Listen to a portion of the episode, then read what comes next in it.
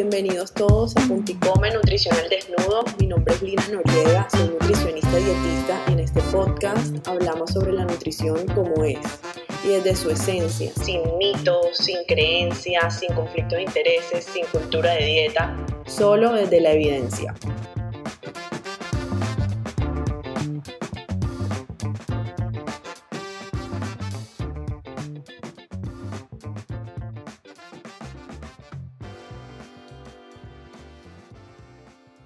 Hello, hello, bienvenidos todos a un nuevo episodio de Punto y Come. Hoy quise traer un tema importante que yo creo que todas las personas en algún momento de nuestras vidas hemos atravesado y es cuando tenemos esos periodos en donde hay muchos antojos de dulces.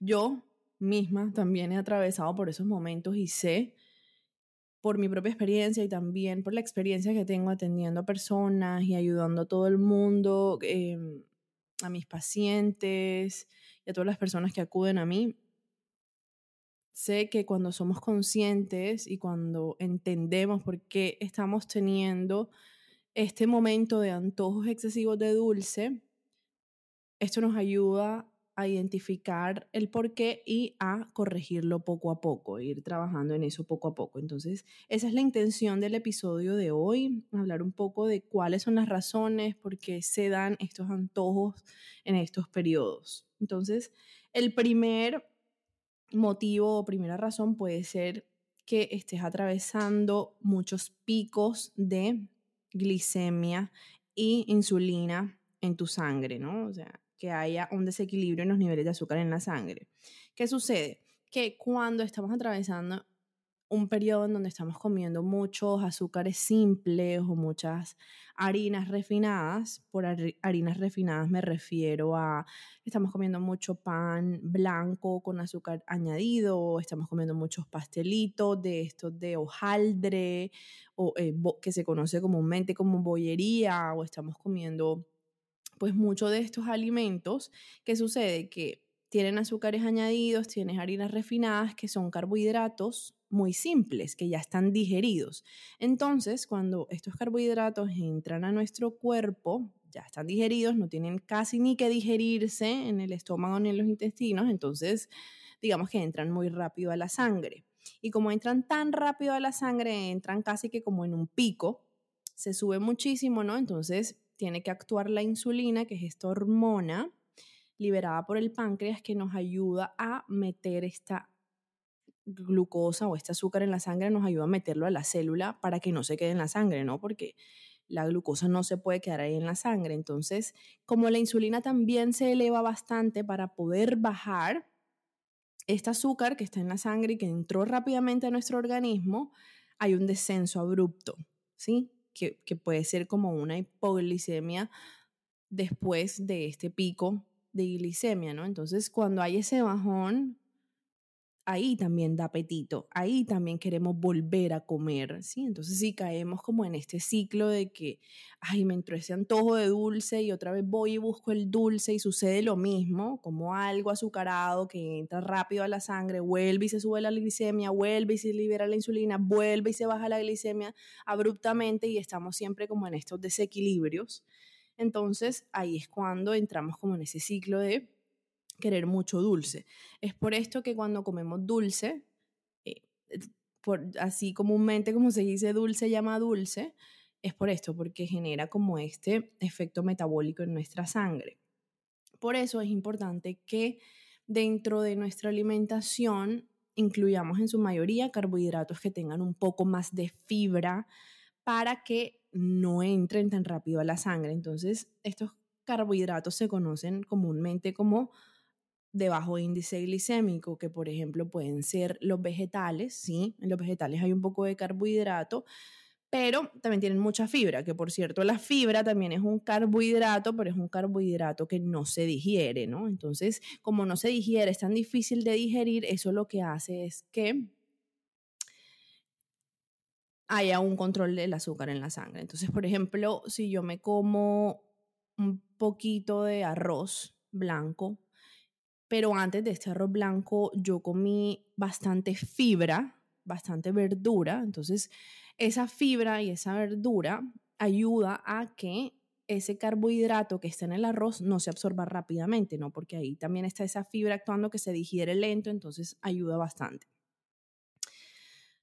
Otro otros carbohidratos que tienen bastante fibra son, por ejemplo, las cosas integrales. Por ejemplo, el pan integral, que un pan, pero un pan integral verdadero, ¿no? Un pan integral en donde el primer ingrediente sea harina de trigo integral, no harina de trigo fortificada y después harina de trigo normal y así, que podemos encontrar muchos panes que realmente nos, nos, venden como integrales, pero que realmente no son integrales, entonces tenemos que estar muy pendientes de que si vamos a comprar un pan integral sea verdaderamente integral y que el primer ingrediente sea harina de trigo integral para que podamos evidenciar que tenga fibra. Y además, este pan integral puede que tenga más fibras y además tiene como semillitas eh, y demás, porque las semillas también ayudan mucho a que sea un pan de bajo índice glicémico. Entonces, para retomar este concepto de cuáles son los alimentos que son de bajo índice glicémico, entonces el pan integral, un, buen arroz integral, eh, las frutas, ¿sí? las frutas que tienen cáscara, eh, también tienen fibra, entonces digamos que es una buena opción y así sucesivamente. Entonces, estos alimentos en realidad, bueno, los tubérculos también, ¿no? Que son carbohidratos, eh, que vienen de la tierra, esos también son, eh, digamos que de un buen consumo y pueden contener algo de fibra. Entonces, en este caso es muy importante tener en cuenta que estos alimentos, mm, consumir el carbohidrato en nuestro día a día que provenga más como de estas fuentes integrales ayuda a evitar esos picos eh, de, glicemia en la sangre y ayuda a sostenernos. Hay muchas otras estrategias también, por ejemplo, para evitar estos picos de estos subidones de azúcar en la sangre y es también dentro de nuestra alimentación consumir proteínas y grasas saludables en conjunto con el carbohidrato que vayamos a consumir. Entonces, por ejemplo, en un almuerzo, el, retomo y vuelvo al mismo ejemplo que puse hace un rato y es que me voy a comer el vegetal que tiene fibra, entonces ya sé que esa fibra no se digiere y se queda ahí en el intestino, entonces luego la proteína que también es de difícil digestión y luego cuando ya voy a consumir mi carbohidrato que puede ser el arroz, la papa, el plátano, del almuerzo, entonces eso ya va a pasar a la sangre mucho más lento, pues porque ya tengo ahí la, fibra que está ahí digiriendo y luego también la proteína, ¿no? Entonces es hay un, control de la, de, la glicemia mucho mejor. Bueno, entonces ya aquí em, aclarando, digamos, la primera razón muy importante comer balanceado. Es por eso es que es muy importante comer balanceado, comer con fibra, comer con proteína, comer con carbohidrato complejo para empezar a ayudar a nuestro cuerpo a evitar esos picos em, de glicemia e insulina y que no nos den esos bajones de azúcar que provocan ese antojo excesivo de dulce. Bueno, una segunda razón es cuando tenemos un periodo muy estresante o tenemos estrés crónico. Entonces, el tema es que el estrés puede afectar tus niveles de hormonas, incluyendo el cortisol, que es la hormona del estrés y de la huida, se libera en nuestro cuerpo para prepararnos para huir, para correr. Entonces, ahí también se libera bastante insulina. Puede bajar también el nivel de, de, de glicemia y esto puede aumentar los antojos de dulces. La tercera razón es cuando hay falta de sueño. Se ha visto que cuando no dormimos bien o tenemos periodos en donde no estamos durmiendo bien, que bueno, esto también puede estar asociado a periodos de estrés crónico, digamos que van un poco de la mano. Puede que sí o puede que no, eh, pero la falta de sueño lo que ocasiona es que se suba una hormona que se llama la grelina, que esta hormona despierta la sensación de hambre. Y además se baja la leptina, que es la hormona que inhibe la sensación de hambre. Entonces, si la leptina está baja y la grelina está subida, entonces van a haber más antojos de dulce. Sobre todo que cuando no hay falta de sueño también, pues el cuerpo al día siguiente tiene esa sensación de que no descansó, de que está cansado y el cuerpo mismo te pide esa energía que necesita para poder hacer los, las cosas del día a día y pues la forma más rápida de energía es eh, los dulces y los azúcares.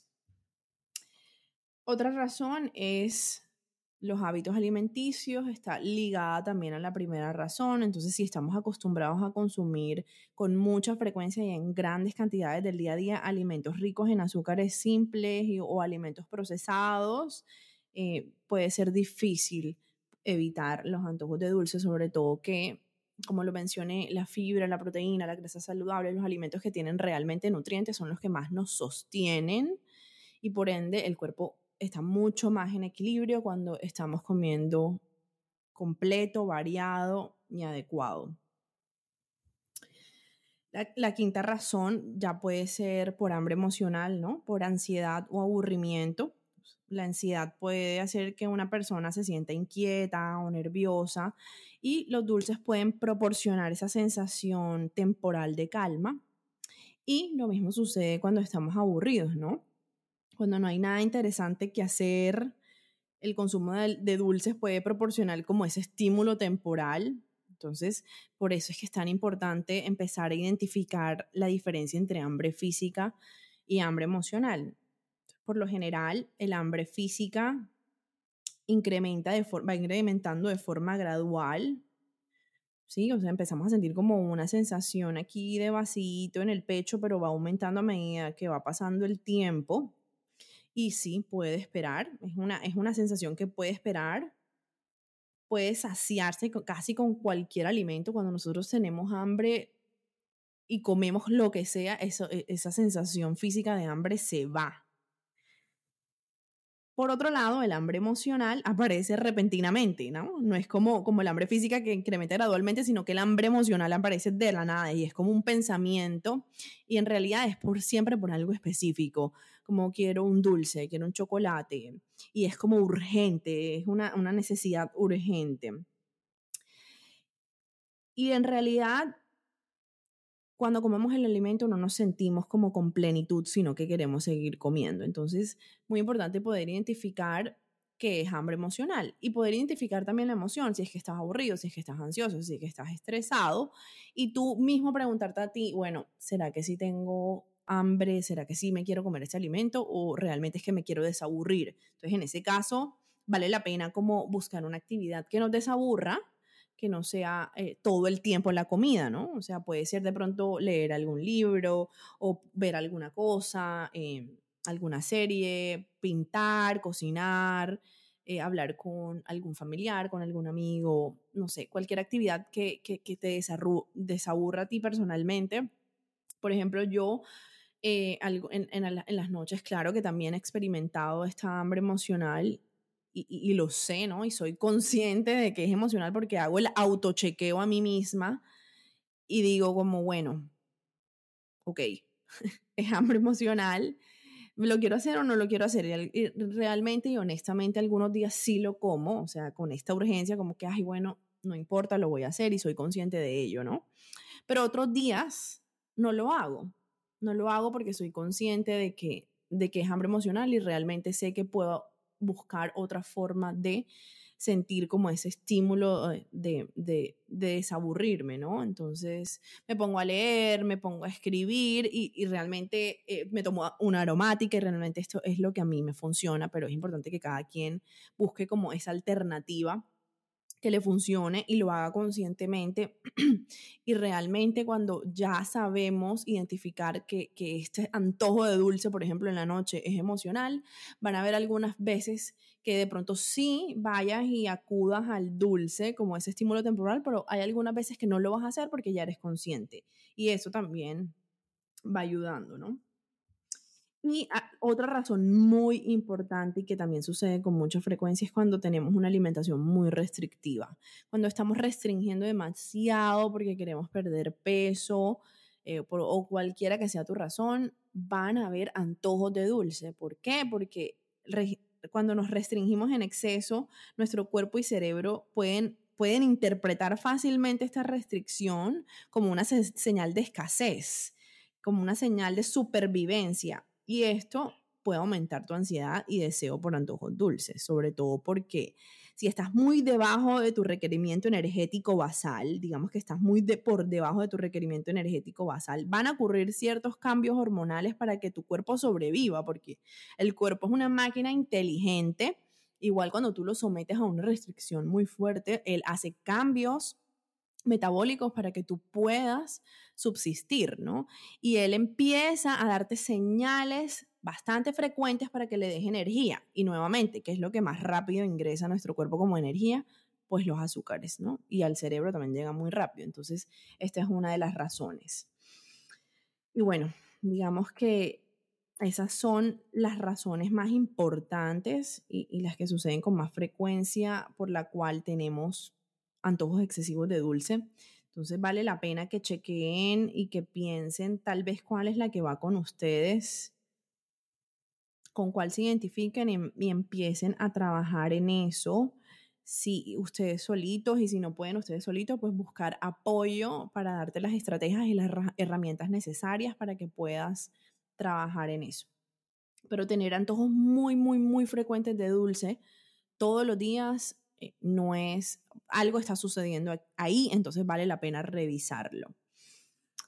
Y bueno, definitivamente el ejercicio también ayuda un montón por muchas razones, ¿no? Porque ayuda mucho a la regulación de la insulina, mejora la sensibilidad a la insulina y además también ayuda como a canalizar la ansiedad y, y, varias emociones. Entonces, nos ayudamos a nosotros mismos porque nuestra única herramienta no va a ser comer por emoción, sino que también va a ser el ejercicio y el movimiento. Espero que les haya gustado este episodio. Espero que hayan aprendido mucho, que les sea útil. Si tienen alguna persona que, algún familiar, algún amigo, alguien cercano que ustedes sepan que, que está atravesando como por este periodo de antojos excesivos de dulce, no duden en mandarle este episodio. Ya saben que me pueden encontrar también en redes sociales como Lina Noriega Nutrición. Todo el tiempo estoy hablando de alimentación consciente. Que es la clave para tener una vida llena de energía y llena de salud y llena de tranquilidad y felicidad. Chao, chao. quedó súper.